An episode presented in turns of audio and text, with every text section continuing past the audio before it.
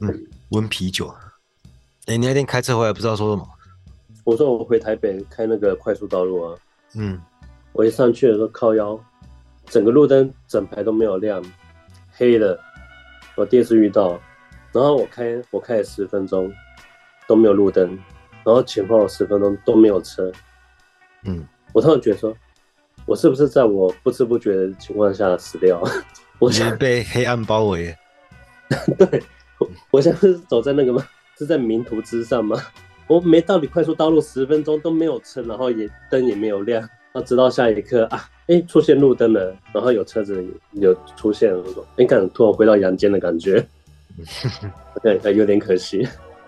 然后你刚才鬼打墙，跨年我比较想说的是隔天早上，隔天早上，嗯。你说路边的醉汉吗？没有啦，我自己的，我自己隔天早上感觉像那个激情过后的早晨。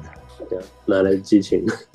跨年当天其实跟我想的差不多，因为我本来就没有打算要出门嘛。但是我家是有开放的，如果有朋友他想来就来，反正收留那些没有被约的，他就可以来。那其实我身边的人这几年都不太跨年的了，因为说如果都没人来的话，我就自己过啊，我也没关系。收留一堆 loser 一样。当然就有陆续几个朋友来嘛，聊天吃吃喝喝。因为我在家是不吃东西嘛，原则上是这样子的。嗯。但这个原则就是还有一个例外，就朋友来没关系。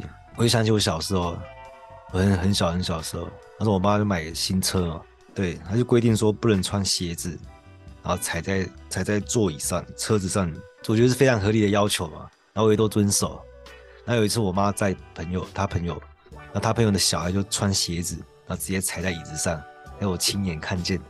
等一下，嗯，这个我记得，嗯，我有时候真的很不爽，就是这样，嗯，他跟我提出这个规定，接着不能踩坐垫，我说为什么你要规定？因为这种事是从来不会发生，也不可能发生啊，你为什么要讲？本来就，不能踩啊，对啊，为什么你要跟我讲？难道你觉得我们会这么做吗？嗯，他常常会提一些，啊，你不要当小孩子了是不是？对，我说为什么你要提这个？嗯。可是我妈说客人没关系嘛，反正客人小孩不懂嘛。我就我就发现原来规定是有例外的。我小时候就发现这就是个符号系统的暴力了。因为如果原来代表一切的大哈子他可以说话不算话，其实小孩子是很难接受这种这种暴力的。你小孩就是很很倔的那一种嘛。没有，我很听话，我说一不二啊。啊，啊，你都规定了，照规定啊，为什么你要改？因为我就发现规则总是会有例外，然后这个例外就是小课题。可是这对小孩来说很，他非常重要，因为他可以帮助他整合到公共的符号系统。就我的符号系统更新了，像我就没有跟我妈说，跟我妈说说你骗人，你说话不算话什么。因为如果是我是这种小孩的话，就代表我的符号系统它太过闭合了。像这种小孩他在成长过程，他就会呈现成自我中心。我来讲一下育儿经好了，因为因为如果没有办法克服这种自我中心，你可以直接说这是家庭教育的失败。因为一般小孩他自己生活经验啊，他自己会总结出一些规则，例如说哭就会有糖吃嘛。热水又烫啊，或是玩玩具，他都可以归纳出一些规则，都是很简单的规则。一旦规则被打破，他没办法接受。像是爸爸说吃饭不能看电视，结果爸爸自己在看电视，他就不能接受，因为他他觉得规则的第一条规则就是规则不能被打破嘛。因为像像这种小孩，他一开始他他自己会去定一些规则，他就不会懂什么叫潜规则，他就觉得我的规则就是规则，就是我哭就是要糖吃。他这种长大后就变成巨婴啊，就变成大家都要听他的嘛，听他的规则。就是自我中心嘛。那如果他的结论错了，他不会接受解释，他不能接受的是我为什么要听你的？他变成唯我论。他这种出社会，他也很难被规训。很多这种小孩长大，他就只能从事底层工作。我我不是歧视职业，只是因为他没办法掌握精细的结构啊。他说他只能做重复无脑的体力劳动。我我现在看一堆啊，嗯，我不常跟你说，我现在身边一堆小学生，嗯、学生不是在骂他们，我都看这些人都四十几岁人讲话跟跟小学生一样，嗯。你发现他们讲的模式，他们都会用用很直接、简单的方式取悦自己。哎、欸，可是很可怕、欸。怎样？是代表他从小学毕业之后，他从来没有改变过、欸。嗯，这太可怕了。因为他的符号系统就只需要那些简单的东西嘛。但是还有另另外一种情况，就是盲目的服从。他这种也是一种自我中心，其实另一种纯小孩了。这也不行，因为他自己没办法总结出规则，或是他自己也不相信自己总结的规则，别人说他就会直接认定。你像说说不能穿鞋子是我妈妈，然后我完全听你的，我就是乖小孩，我就赢了。他就把自我投射到这个服从的规则上，规则成功，我就成功了。所以他遇到例外也会，他也不会承认失败啊，因为是你自己说话不算话，是你骗我。但这种也是自我中心啊，是依附性的自我中心的。他成长过程就会显得自卑，其实这自卑也是自大，因为他把自我投射在规则上嘛，他自己是很烂没错，但规则是毫无破绽的，然后完全服从规则，就等于我跟规则重叠，表面是服从，实际上他也觉得自己是主人的，规则就是我，我就是规则嘛。哎，等一下，你是不是搞错了？怎样？我我是很倔的小孩，可是我对于我是很服从那个阶级制度的。我倔是对我自己倔，我自己我自己的那个原则，我自己原则是不能打破的。对，我的上层，我的长辈，嗯，他们随便更更换他们的秩序，他们的符号秩序随便更换都无所谓，因为他们是老大。嗯，对，这个是我非我非常能接受。我说你是第三种啊，你是第三种，直接认错，我遵守的规则是错的。那么这时候符号系统就更新了。它是从一个封闭的符号系统更新成对外敞开的符号系统。我承认我一开始盲目的服服从是错的，然后我接受了新的规则，然后我重新注册为符号系统。你的认知这个，因为规则是错的，所以你老妈是错的。会把它理解成面对失败，但是你要把它把握成一直信他者，我就可以意识到说有限性，因为规则就是限制啊。但我马上会找一个新规则去比对他们，因为你不可能掌握一切。不可能什么都是照你的话发生，因为你服从自己的规则会失败，然后你完全服从别人的规则也会失败，所以我就不会把规程看成是整全的，他只是在局部范围遵守这个规则，这样就可以克服自我中心了。像上礼拜我在写文案嘛，其实写文案也不是我的工作，但我大概知道他们要什么，然后就写一些什么认识自己啊、拥抱生活这种，我自己是不信这一套嘛，但在工作上可以让步啊，这就是一般人说的社会化。你知道规则是什么？你还知道弹性，因为规则是有限的嘛。规则它本身就是限制啊，你就能设立界限，你的思维才能建构起理性化的框架啊，所以你你就可以很灵活的去面对、去调整、举一反三嘛，嗯，拟定策略啊，你可以处理很多事情啊，像读书、工作、家庭、人际关系，你看自我中心的人其实很难相处的。如果你能掌握精细的结构，你你工作就完全不一样嘛。我举个例子，像我今天我今天早上去端盘子啊，其实端盘子也不是我的工作嘛，但是因为我们公司楼下有空间，外面人会来包场，然后我就下去帮忙摆盘，然后我就我就看，我不知道怎么做，所以我想说，那我我在想象我是客人的话，我进来的时候，我想要体验到什么？那他第一个一定是卫生嘛，我开始检查每个刀叉。碗盘上，我就开始擦一些，然后擦完之后，我把它放回去。我我我用一个很特别的方式去排它，排版。对，啊，包含我去挑那个茶包啊，我配色我都有想过，说，哎，这个颜色比较好看，然后放放这边。整个弄完之后，我是把它搞得很像艺术品一样。那时候还在想说，如果那时候有白色或绿色的桔梗可以当装饰的话，那一定超完美的。所以，如果你的工作全部都是有潜力可循的，它你这个工作它就没有创造性。所以就会有一个问题，就是说，我们国家社会有需要这么多聪明人吗？我也没那么多给你需要。你生产这些人，其实他他是透过一个教育体系去分类啊。因为像第一种自我中心的人，他他没有学习能力，他很快就被淘汰掉，他就叫你按你去做体力劳动。但如果是第二种依附性自我中心的人，他可以服从教育体系的规则，他其实也是没有学习能力，因为他没有反思能力嘛，他只会死记硬背，服从规则。这的确有办法可以让他考上好学校，可是不代表他真的聪明，因为只要超出范围他就不行了。因为他整个人是寄生在教育体系的框架，他很容易就说，只要超出范围，他这个不会，他这个没读过，他这里超干了，他就他就不行。像这种人，他毕业之后，他那个知识很快就会忘光了。他出社会也马上会马上寄生到另外一个框架，因为他只有这种生存方式嘛，他会寄生在对他有好处的。比如说要赚钱啊，或是科学啊、享乐主义啊，因为没有潜力可循的话，他就不会做。这种就没有开创性、没有创造性的，他不会有什么天才的洞见。这种就去做脑力劳动，也就是无脑重复的，像写写程式啊什么的。可是如果有学习、有学习能力，就是他会反思的，他可以服从规则，然后也可以掌握新规则，然后在规则之间去掌握他们的差异，然后哪些是有价值的，然后哪些是可以扬弃的。像以前小时候那个。有造句嘛？我很坚持一件事情，就是造句会出好几个题目嘛，然后我还会用一个主题把所有题目串起来。这我我在服从造句的规则，我自己又加了一个规则，要把这个造句写像散文一样。那这是需要我很多时间去想的嘛，我不是随便交差了事的，我是觉得这样比较有趣啊。但如果是真的在考试的时候，因为时间有限，我就不会坚持。因为我知道考试是考试嘛，有很多事情不是由我决定的，我不可能掌握一切啊，总是有例外啊。而且我也知道考试也不是人生的全部啊，你这样就可以克服自我中心啊，通过理性化的思维啊。你没有回答前面的问题啊，就社会有没有需要这么多聪聪明人。那问题是这个结构，这个结构不能改变嘛？就像就是聪明人，就是一定是什么要做大事嘛，或者搞科研啊，还是会赚大钱啊？因为工作又不是人生的全部。我我只是想搞好我人际关系，但不行吗。而且要说工作的话，我做底层工作，它可以有创造性，有成就感，但我没办法重复做。因为如果整个模式它僵化了，它会变成无脑循环的时候，例如说之后很长包场，然后我在那边可能一直做。重复的工作，我可能不小心摔破盘子什么的，因为我没办法停留在那边了。因为老实说，这种工作真的不需要一直有创意的，我可以做完之后，然后当成一个范例，让别人去遵循就好。你以后就照这个这模式做，但是不代表你要停留在这边嘛。你可能可以在想说，那你可以再放个爵士乐啊，或者什么的，我讲哪里去？一开始讲超歪的，但是讲带去哪里？没有啦，我我想要我想要前面要讲到，我跨年隔天早上起床，我是在开始打扫，我把整个都打扫一遍嘛，包含什么脚踏垫啊，就拿去洗啊。搞屁哦！我没有把你弄得很脏吗？不是，我就在洗杯子的时候，有点想说，因为因为这个画面就很像那个派对组的，那隔天在收拾的样子，但我心里是很充实的感觉啊，因为朋友来嘛，在家里吃吃喝喝，就完全破坏我定的规则，但但是总有例外嘛。因为我本来就希望我家是可以给朋友来的，觉得很放松、很自在的一个空间嘛。然后我维持家里整洁，其实除了我自己有点洁癖之外，也是希望别人来可以觉得很舒适啊。那如果我，为了我自己的洁癖，然后限制一堆，那不就闭合了吗？所以这是空间，就是一堆规则在无脑循环嘛，别人也不会自在啊。像我跨年是没有跟人约，但是都当天朋友打给我，我要问我在干嘛嘛。我就说：“哎，没事，你可以来我家。”然后就陆续来一些朋友。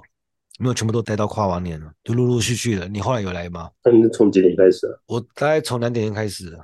两点？嗯，下午两点就有朋友来，在一直在家里，反正就来聊聊天啊，啊，吃零食啊，反正想来就来，没来也没关系啊。最后其实我觉得有点温馨，这些朋友就是我的朋友。不管在外面，他他过得多糟，他去年过多烂，什么受了什么委屈，然后我都还有个地方可以收留他们。我就让我觉得，哎，我是可以让人让别人依赖的。然后边洗杯子边想这些。好，休息一下，我抽根烟。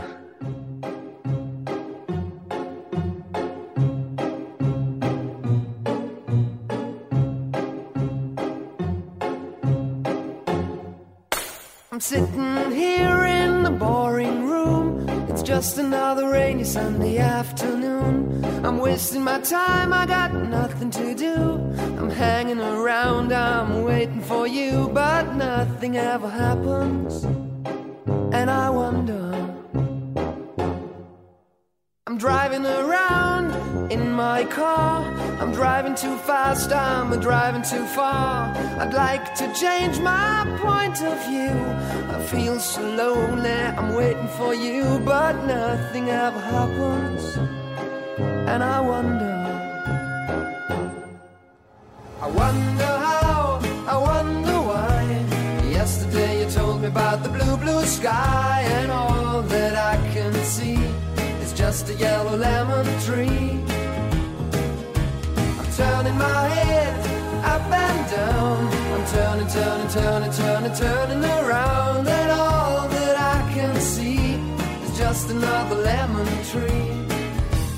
Sing da da da da.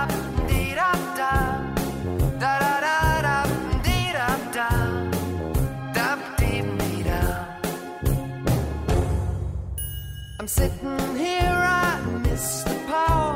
I'd like to go out, taking a shower but there's a heavy cloud inside my head. I feel so tired, put myself into bed. Well, nothing ever happens, and I wonder. Isolation is not good for me. Isolation I don't want to sit on a lemon tree. I'm stepping around in the desert of joy. Maybe anyhow I'll get another toy and everything will happen. And you wonder. I wonder how, I wonder why. Yesterday you told me about the blue, blue sky, and all that I can see is just another lemon tree turning my head up and down. I'm turning, turning, turning, turning, turning around. That all that I can see is just a yellow lemon tree. And I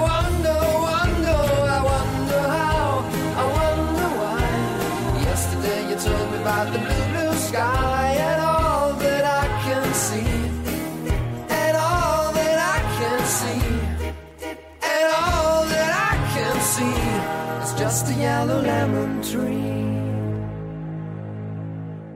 我我记我记得我去年年初的时候，我就说我要做堂堂正正的唯物主义者嘛，你还记得吗？你是唯物吗？是辩证唯物主义者了。反正不管怎样，我觉得我去年我我自己做我蛮满意的。我对去年整年是蛮满意的，因为你看我一整年我只专注做一件事情啊，读书跟做节目而已啊，还是同一件事情嘛。虽然我现在读的书跟做节目越来越没关系了，但我以后会做成节目啊。那我做节目也是在一直读书啊。主要是同一件事情，哎，今天我已经规划好，我我今天要看的书单了。哎，我要顺便回答那个听众一些问题因为人家问说，最好的哲学史要看哪一本？就谢林的《近代哲学史》，其他什么罗素写的都不用看。我之前说先验唯心论体系是入门哦，不好意思，我要更正一下，是谢林的《近代哲学史》必读奇书啊，其他哲学史都可以烧掉。我早点认识谢林，我就不会在那边绕路了，因为我对谢林真的相见恨晚。其实也不是绕路，因为我一开始本来是看兴趣嘛，随便看看。啊，一开始哎看不懂，啊，后来好像看懂了，啊，后又发现其实没看懂，反正来来回回大概前三年都在浪费时间啊。但是这期间我还看了叔本华嘛、罗素嘛，有的没的，我还我还做过节目讲过嘛。那我觉得这也是我的黑历史，其实他们称不上哲学。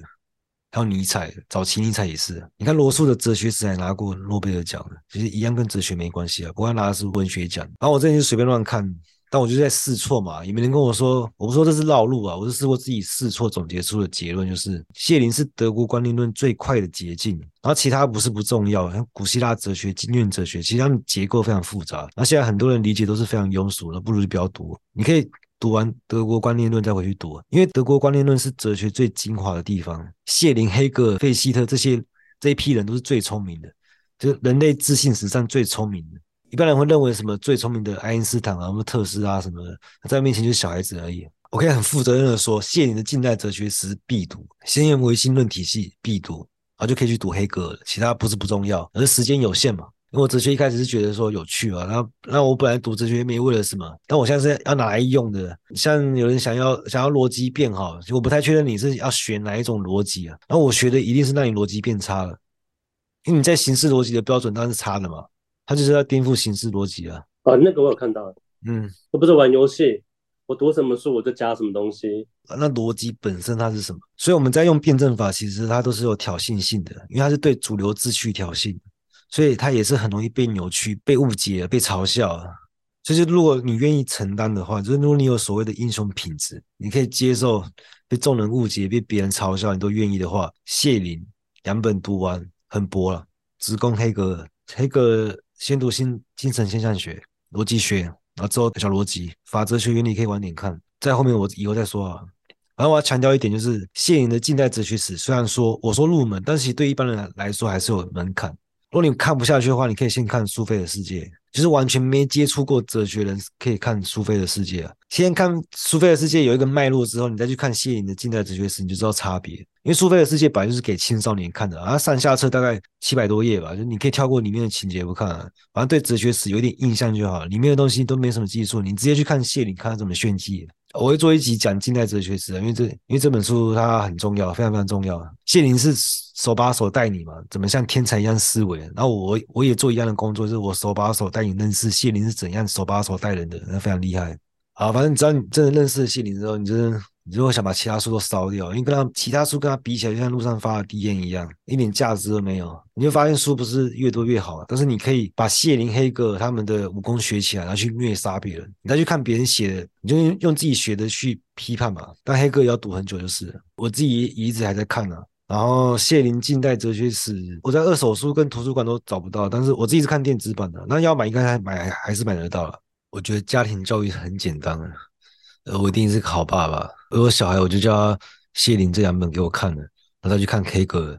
啊，你看完之后你要怎么想，随便你。你是说五岁吗？没有，在、欸、这个只要在呃高中前解解决就好了。我觉得我就是太晚读，但也没关系啊。嗯，晚读总比没读好。所以我觉得我自己教育我应该是没问题。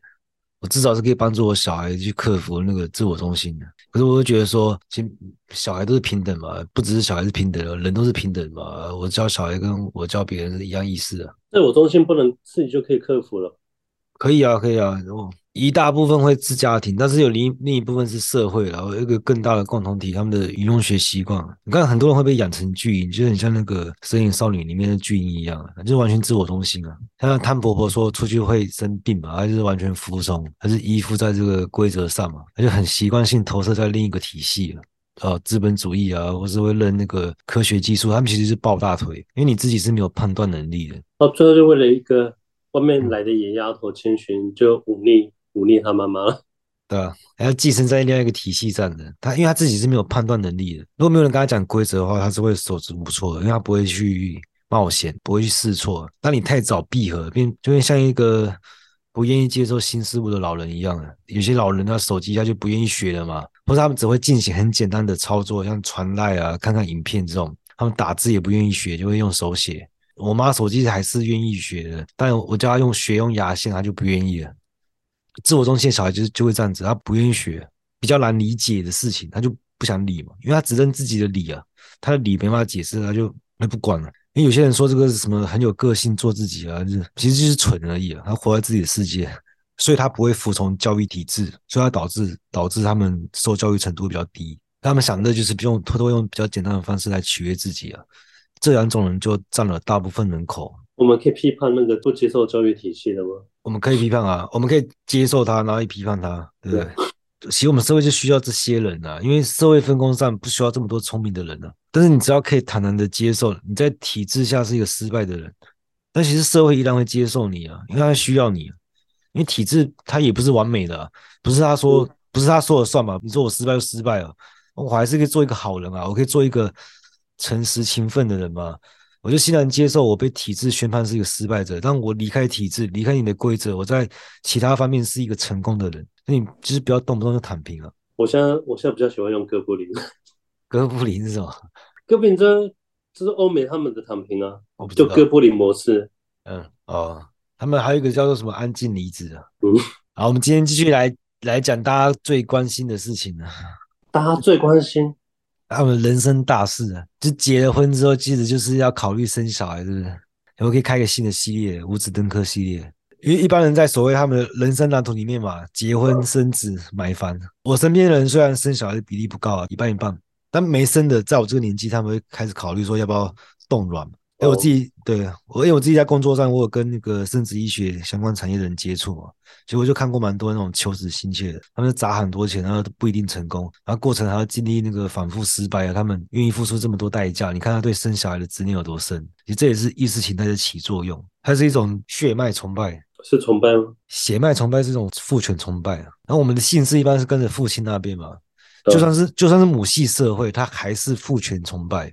因为我们在讨论性化秩序，只要他是相信大他者，就像一家之主啊，支撑起整个家，可以支撑整个符号学秩序，他就是男性性，就跟生理学上的男女无关啊。嗯，以前阿妈就说，妈妈，我说干嘛都不生小孩？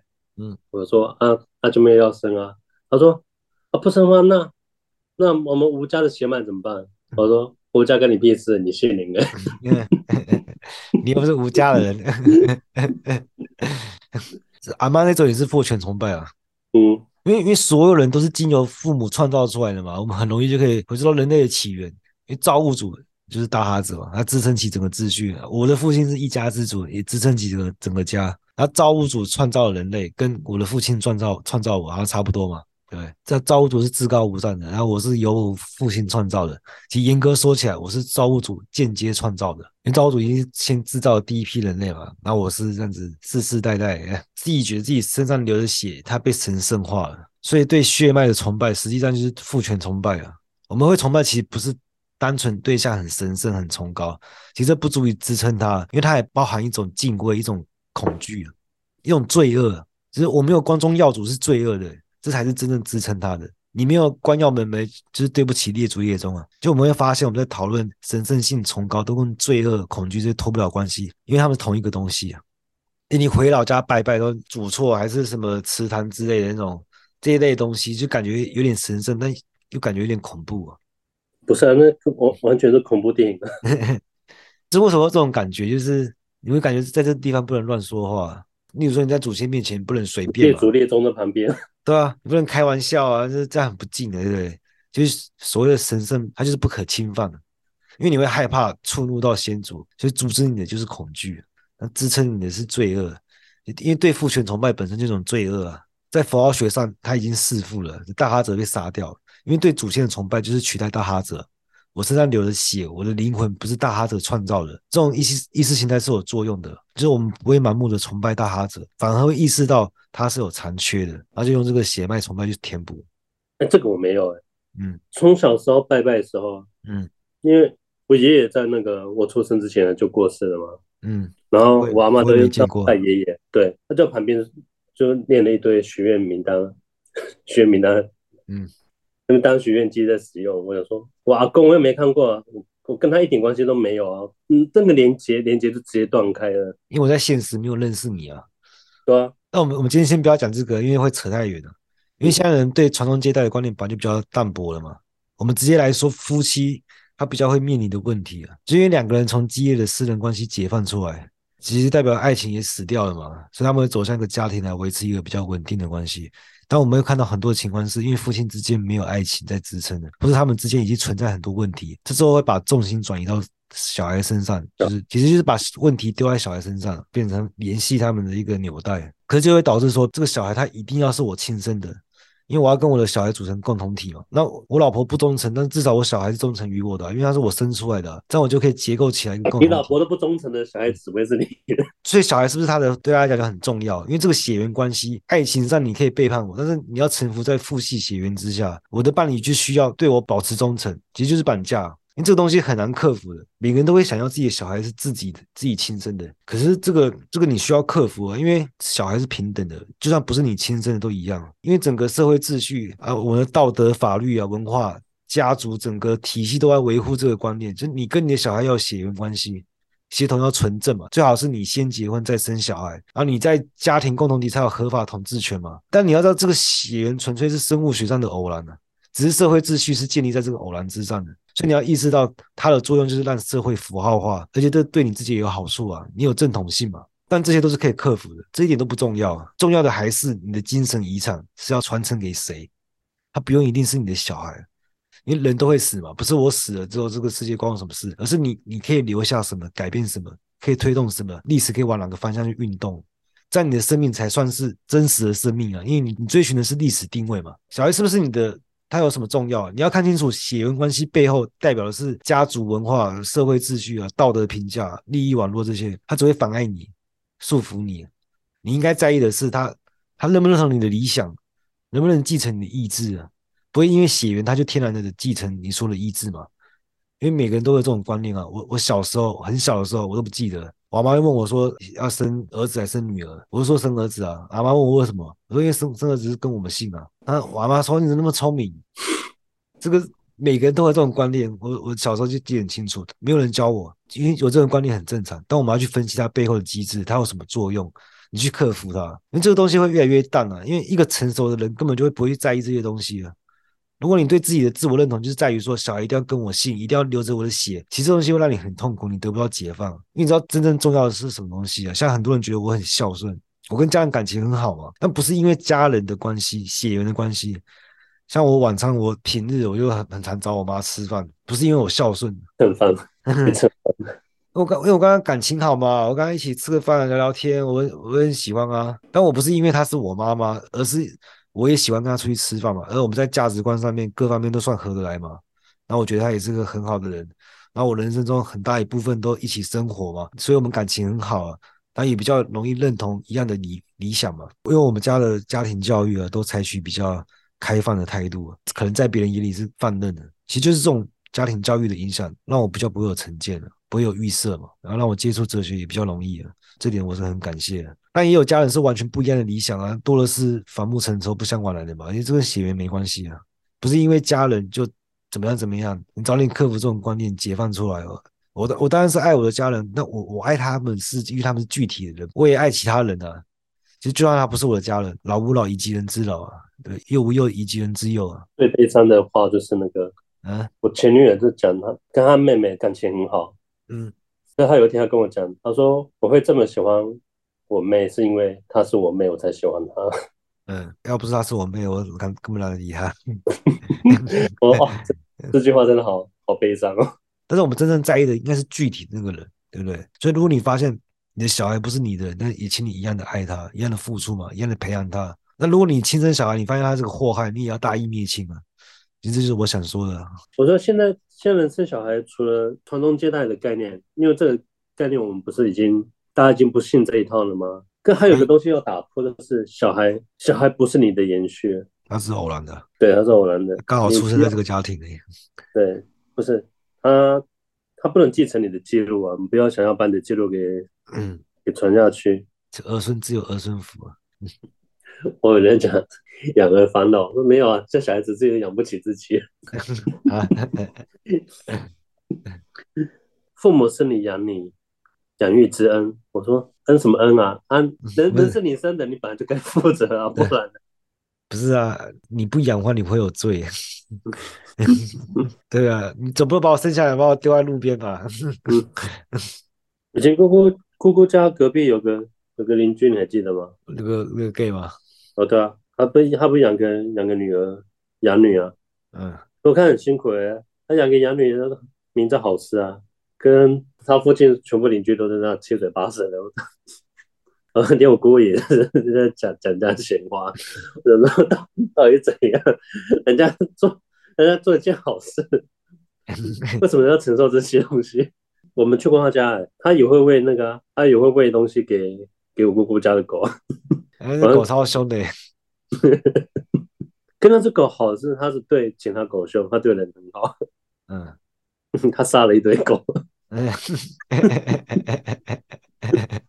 它咬死一堆狗，真的，它连隔壁邻居狗都咬死。嗯，就是只要它主人跟别的狗玩啊，它就把它咬死。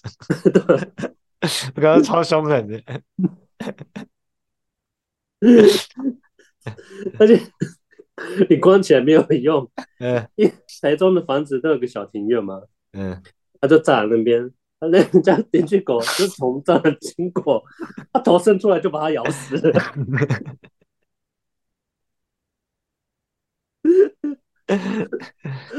哎呀，怪物的邻里关系都很难处理，原来是在打骗那个社区，真的，那可是我表哥。揍他，揍到他那个都流鼻血，可他也不会，他吭都不吭一声。嗯，我觉得他自己知道自己有错了，违反比例原则。他送了两次，然后都都从远的地方跑回来，跟拍电影一样。嗯，假如昨天那小孩才那个、啊，小孩昨天不知道干嘛，我下班他就一直跟着我。嗯，他通常就送到门口，他就不会出来。跟他昨天就，诶、欸，他出。他出大门嘞，他目送我上车，然后我开车在后面追，说他小孩搞得我我好像在遗弃他一样。我说是在拍电影吗？好 像他在后照镜里越来越小，越来越小，越小。对啊，对，就是这样。我很痛苦，我我只想要好好下班回去休息。嗯，你干嘛是跟着我？为什么你今天要跟着我？他只想要知道我，我每天。晚上到底都跑哪去了？我的重生点在哪里？哎，然后早上我开车过来的时候，嗯，就会其他势力狗三四只就围上来，很开心。嗯，我一开门下车，我全部看我，哎，然后认错了，全部都散，要散，要散开了。我想说，他、啊、是怎样？他说，难道他把我们这车子当成扭蛋一样吗？我说，哎，每天白天都有那个铁鹅。他会 会过来开一些人类出来，大家都抽。阿敢抽到三星的，要求我走掉。哦，这个人类哦，三星不错啊，会喂鸡腿，可是他只给特定 特定狗鸡腿废卡，可能是别只狗的专武。好，今天就到这，拜。